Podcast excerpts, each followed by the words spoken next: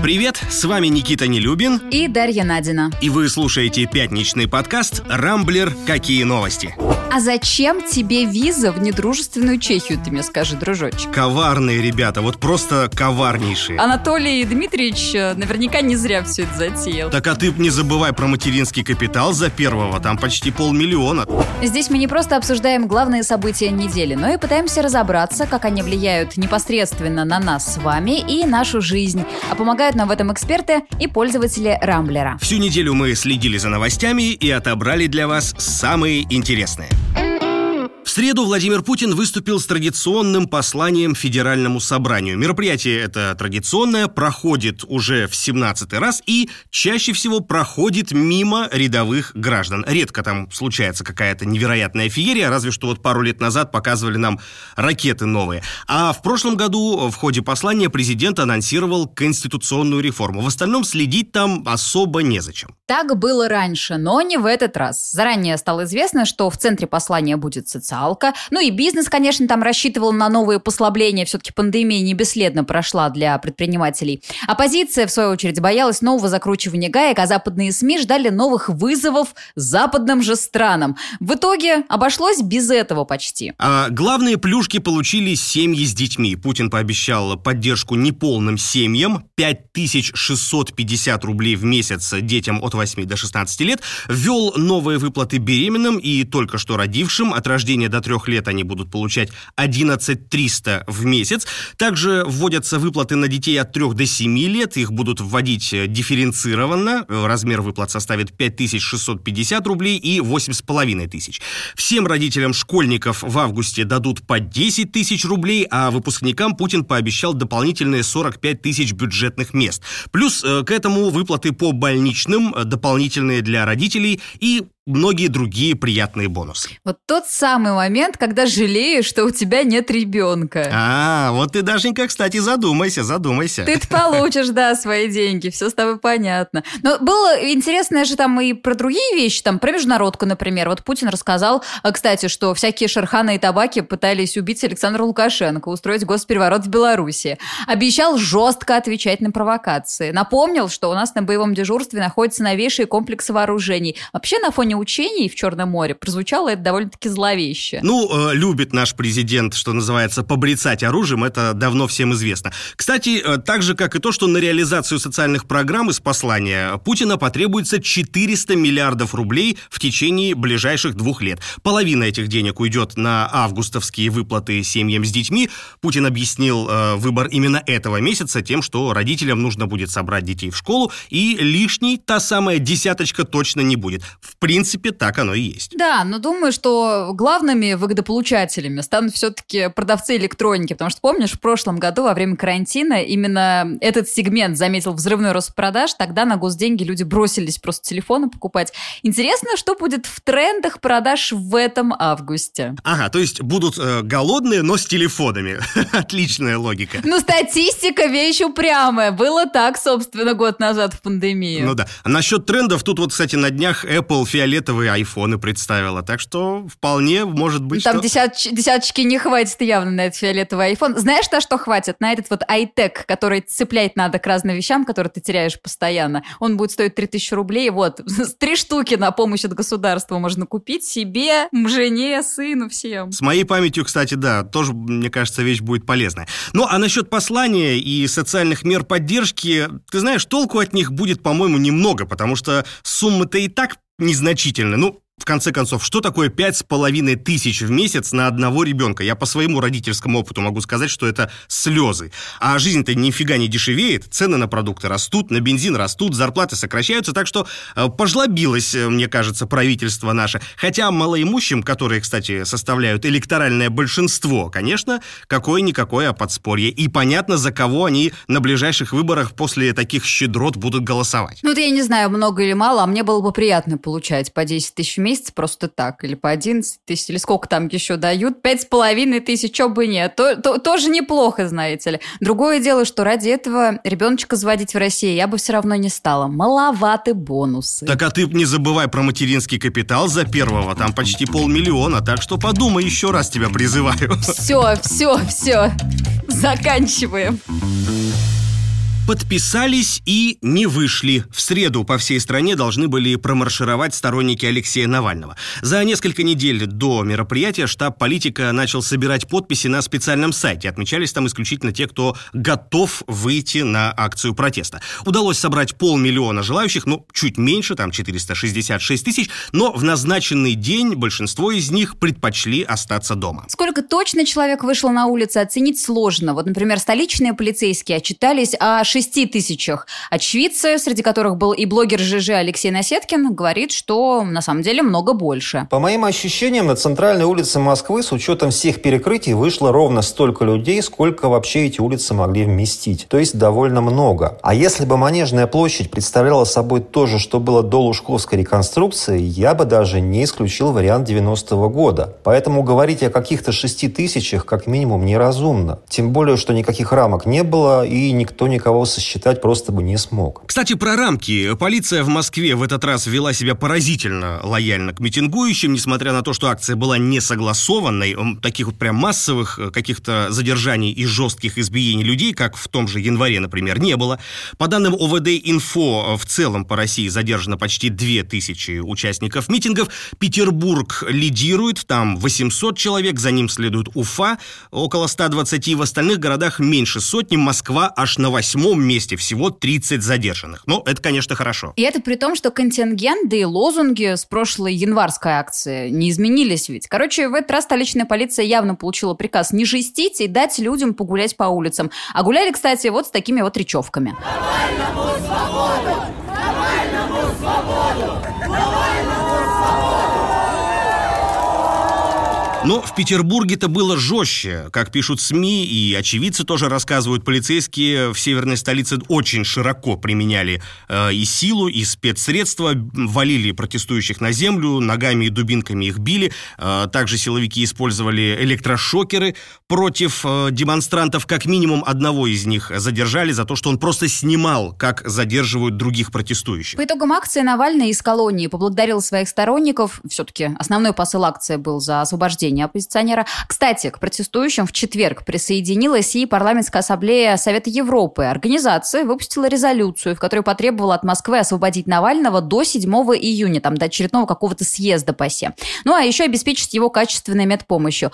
Правда, глава нашей делегации в ПАСЕ Петр Толстой уже заявил, что выполнять эти требования Россия не намерена. Ну, кто бы сомневался. Ну, а Мария Захарова посоветовала европейским чиновникам обратить внимание на собственных заключенных, например, Джулиана Ассанжа. Ему, мол, тоже тоже помощь не помешает. Возвращаясь опять к митингам, меня, конечно, в первую очередь сильно удивило, повторюсь, чуть ли не миролюбие московских силовиков. Давненько я не видел, чтобы на акциях протеста ОМОН настолько спокойно себя вел. Скорее всего, в Кремле решили не портить и без того неприглядную картинку в преддверии ожидаемой встречи Путина и Байдена. И самого Навального на днях все-таки отвезли, говорят, в нормальную гражданскую, а не тюремную больницу.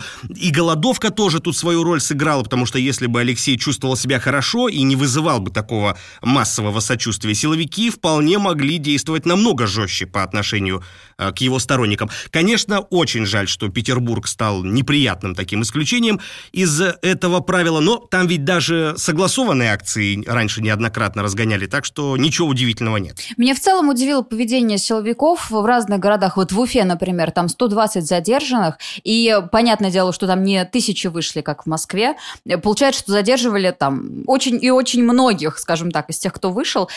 Чем руководствовались власти, когда давали такие распоряжения? Почему не было какой-то единой координации? Да? Одно дело, когда задерживают по всей стране одинаково, другое дело, когда жестят от региона к региону и как-то э, сами решают власти, как поступать с протестующими. В общем, как-то это вновь, мне кажется, для нас. Такого раньше мы не видели. Да, полностью с тобой согласен. Еще обидно лично мне, что на улице вышло все-таки существенно меньше людей, чем зарегистрировано регистрировалась вот на этом э, сайте в поддержку Навального. Но это, в общем, было вполне ожидаемо. Утешает только то, что люди по-прежнему продолжают выходить э, за Навального, не боясь никаких дубинок и жестких задержаний. Другой вопрос, будет ли таких людей становиться больше или нет. Ну, очевидно, что их будет меньше, хотя потому, что сейчас против ФБК, признанного иноагентом, активная кампания развернулась, и в ближайшее время э, Фонд борьбы с коррупцией могут признать вообще экстремистской организацией и организовывать организовывать акции протеста станет еще сложнее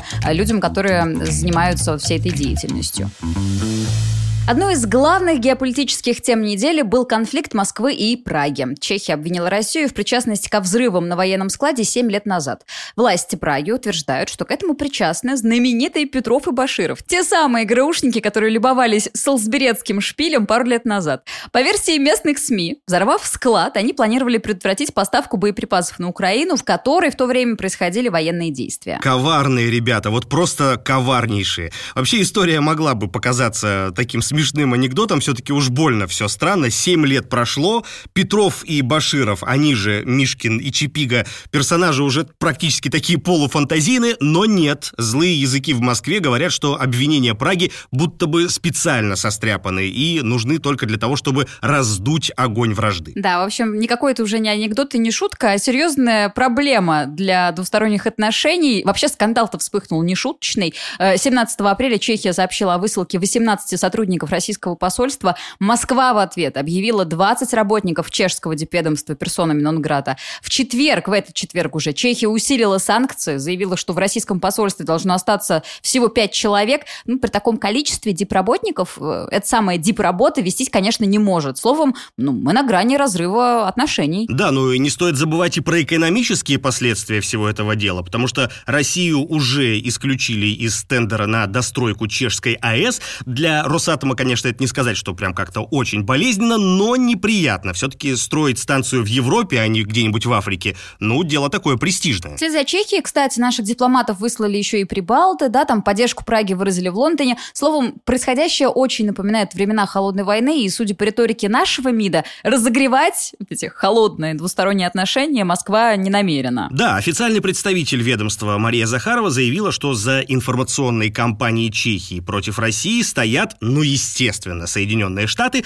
а ее цель — скрыть ряд накопившихся на Западе проблем. Ну и в выражениях Захарова, как водится, не стеснялась. Любопытно, чем кончится вся эта история. Разрыв дипотношений — штука, конечно, неприятная. Вместе с тем, вот ну правда, чехи, как поляки, они же вечно катят на нас бочку. И, возможно, потеря контактов с недоброжелателями, ну, это не самый страшный удар для Москвы. А вот, кстати, ты не скажи, у меня многие знакомые э, по польским яблочкам-то до сих пор скучают. А тут еще на неделе а, организация «Трезвая Россия» предложила запретить ввоз чешского пива, а для некоторых наших сограждан это может быть очень болезненным ударом, как мне кажется. Ну, не знаю. Чешское пиво мы покупаем за еврики, а еврики нынче дороги. Так что, знаешь, тут Балтика будет дешевше и вкуснее, я считаю. Тут же есть еще и другая проблема. Если в посольстве Чехии остается работать всего пять человек, кто будет нашим туристам э, визы-то выдавать? А зачем тебе виза в недружественную Чехию, ты мне скажи, дружочек. Вот тебе зачем туда кататься? Для тебя, вон, пожалуйста, открывают хорваты границу, греки открывают, итальянцы собираются пускать наших на свои курорты. Вот туда и езжай. Зачем тебе эта Прага сдалась? Тем более летом делать там нечего, кроме как пиво пить. Моря там нет. Что там, э, с недружественными чехами, что ли, на улицах общаться? Минеральные источники, Карловы Вары. В наши годы с тобой, Дашенька, об этом, о здоровье забывать нельзя. Его надо беречь, холить или лелеять пить. В наши годы тебе и в Пятигорске нальют хорошие кислотненькой водички. Пожалуйста, вот свои минводы ближе к телу.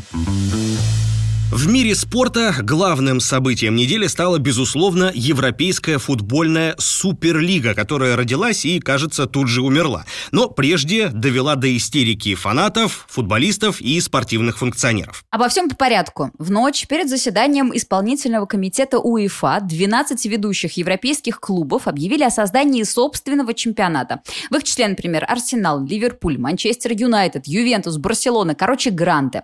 Ожидалось, что позднее к ним присоединятся присоединиться еще три команды, а затем вот эти вот 15 клубов должны будут стать постоянными участниками Суперлиги, а еще пять команд могли бы ежегодно претендовать на участие в турнире, который будет зависеть от их достижений в предыдущем сезоне. Первым председателем Суперлиги был назначен Флорентино Перес. Естественно, реакция незамедлительно последовала. Президент УЕФА Александр Чеферин э, заявил, цитата, «Мы были несколько наивны, не подозревая, что рядом с нами есть змеи. Теперь знаем». Конец цитаты. Позднее УЕФА объявила, что костьми ляжет на пути конкурирующего чемпионата и не допустит игроков клубов Суперлиги к участию в чемпионатах мира и Европы. Ну тут уж перепугались болельщики, понятное дело. Фанаты Челси, например, организовали самый настоящий народный сход. Во вторник они устроили сидячий протест перед стадионом Стэмфорд-Бридж и не пропускали автобус с игроками, которые ехали на игру премьер-лиги против Брайтона. Чтобы как-то уладить ситуацию, к протестующим вышел бывший вратарь, а ныне сотрудник Челси э, Петр Чех. Э, а через несколько часов Челси и вовсе объявила, что выходит из Суперлиги после всего двух дней членства. Почему же Суперлига, собственный яркий зрелищный чемпионат с участием лучших и самых богатых клубов, не устроил ни фанатов, ни функционеров, ни игроков? Они, кстати, тоже возмущались. Спортивный обозреватель «Коммерсант ФМ» Владимир Осипов говорит, что Перес и компания просто переоценили свои возможности и забыли о футболе, размечтавшись о больших деньгах. Помните, как сильно было сказано про декабристов, которые страшно далеки от народа? Так вот, Перес и Аньели, которые были отцами-основателями Суперлиги, хоть и думали о футболе, но к простому футбольному люду тоже были, мягко говоря, не близки. В проекте Суперлига слишком много было про деньги и слишком мало про футбол. В целом, понять уважаемых людей можно. Они говорят, пандемия, поиздержались, мол, богатые клубы. И если сейчас собрать самых богатых и отцепить самых бедных, то дела в целом можно поправить. Ну, то ж с этим спорят. Все так, но футбол это давно уже не просто игра. Тут, знаете, есть активные группы фанатов, которые могут, если что, и маленькое восстание поднять, а может даже не маленькое. Тут есть УЕФА и ФИФА, которые при всей своей косности и неповоротливости обладают в футбольном мире ну просто нереальной властью. А заговорщики, ну или новаторы, как хотите, организовавшие Суперлигу, должным образом не подготовили свое выступление. Подписали все на коленке, и кроме сумасшедшего бабла и в перспективе множества зрелищных матчей ничего людям предложить не смогли. А народ, знаете, футбольный сейчас идейный пошел. Им подавая историю Золушки, где маленький клуб громит Гранда, несмотря на все его деньги. Короче, Европейская Суперлига совершила невозможное, объединила в ненависти к себе весь футбольный мир. В итоге, спустя три дня в Суперлиге осталось всего три клуба. Это Ювентус, Реал и Барселона. Очевидно, что таким составом альтернативу УЕФА не организовать, так что революция окончена, все свободны. Ну, я бы не сказал, что прямо окончена. В Барселоне, например, по-прежнему уверены, что Суперлига станет э, таким привлекательным проектом, а ее основатели готовы вступить в открытый диалог с УЕФА. Говорят, что на клубы якобы оказывалось очень жесткое давление, прежде всего на британские, и они вышли из Суперлиги вроде как не по собственной воле. Плюс они уже заручились правовой поддержкой Европейского суда, так что развитие этой истории, как мне кажется, нам еще предстоит наблюдать. Вообще же интересно, когда что-то новое происходит. Я вот думаю, во всех э, фильмах э, голливудских про суперзлодеев, там про супергероев, в принципе, там же всегда, когда приходит новый чувак какой-то и пытается что-то поменять, он тут же становится главным злодеем. А ведь он просто хочет перемен. Может быть, и здесь перемены на самом деле нужны, и в этом нет ничего плохого. Mm-hmm. 2020 год был плохим не для всех. Да Он ладно? помог сразу 13 новичкам оказаться в списке богатейших людей России. Свежий рейтинг на этой неделе выпустил журнал Forbes. Слушай, ну я думаю, что для этих людей ни один год плохой, плохим не бывает. Помогла им всем, опять же, пандемия, потому что свежеиспеченные миллионеры строят бизнес не в сырьевой отрасли, не в нефти или газе, а в технологическом секторе.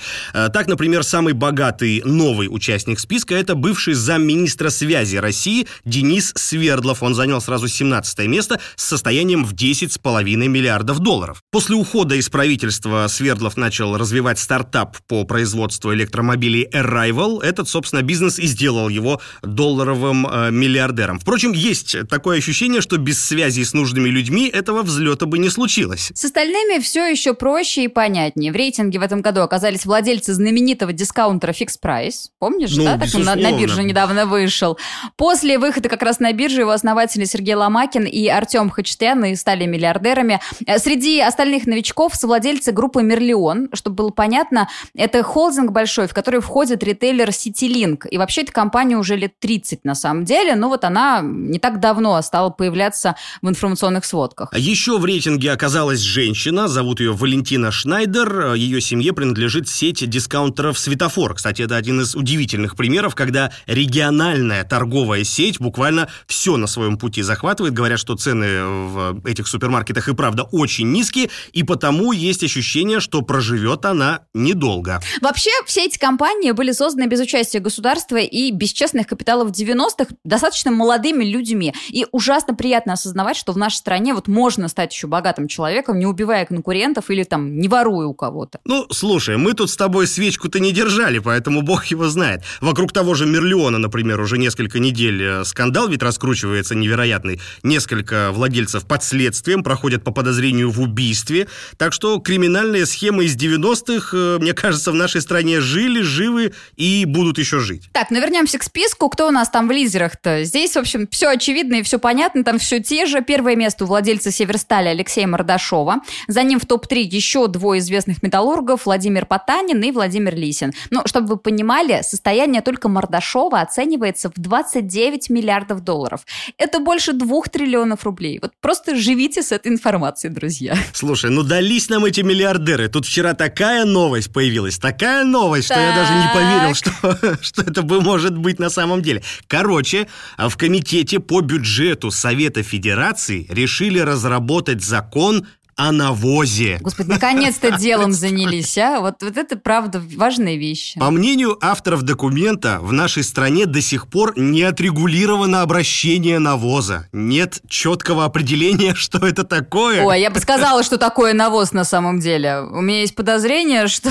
Одним емким словом. Что это не только э, фекалии животных. Я бы кое-какие другие вещи назвала навозом в нашей стране. Не прописана технология оборота, а это, между тем, серьезный и длительный процесс. Я практически цитирую сейчас одного из авторов законопроекта Анатолия Артамонова. Короче, деятельность наших парламентариев продолжает приобретать все более причудливые формы. Подожди-ка, подожди. Анатолий Артамонов, это не бывший ли губернатор Калужской области? Вроде же он оттуда, точно. Э, он был губернатором в течение 20 лет в Калуге. Он знает, что такое навоз. Раз он предлагает такую инициативу, то это выстраданная, я думаю, проблема проблема, которую, наконец, надо решить. Я, я ему доверяю. Вот э, Анатолий Дмитриевич э, наверняка не зря все это затеял. Поглядим.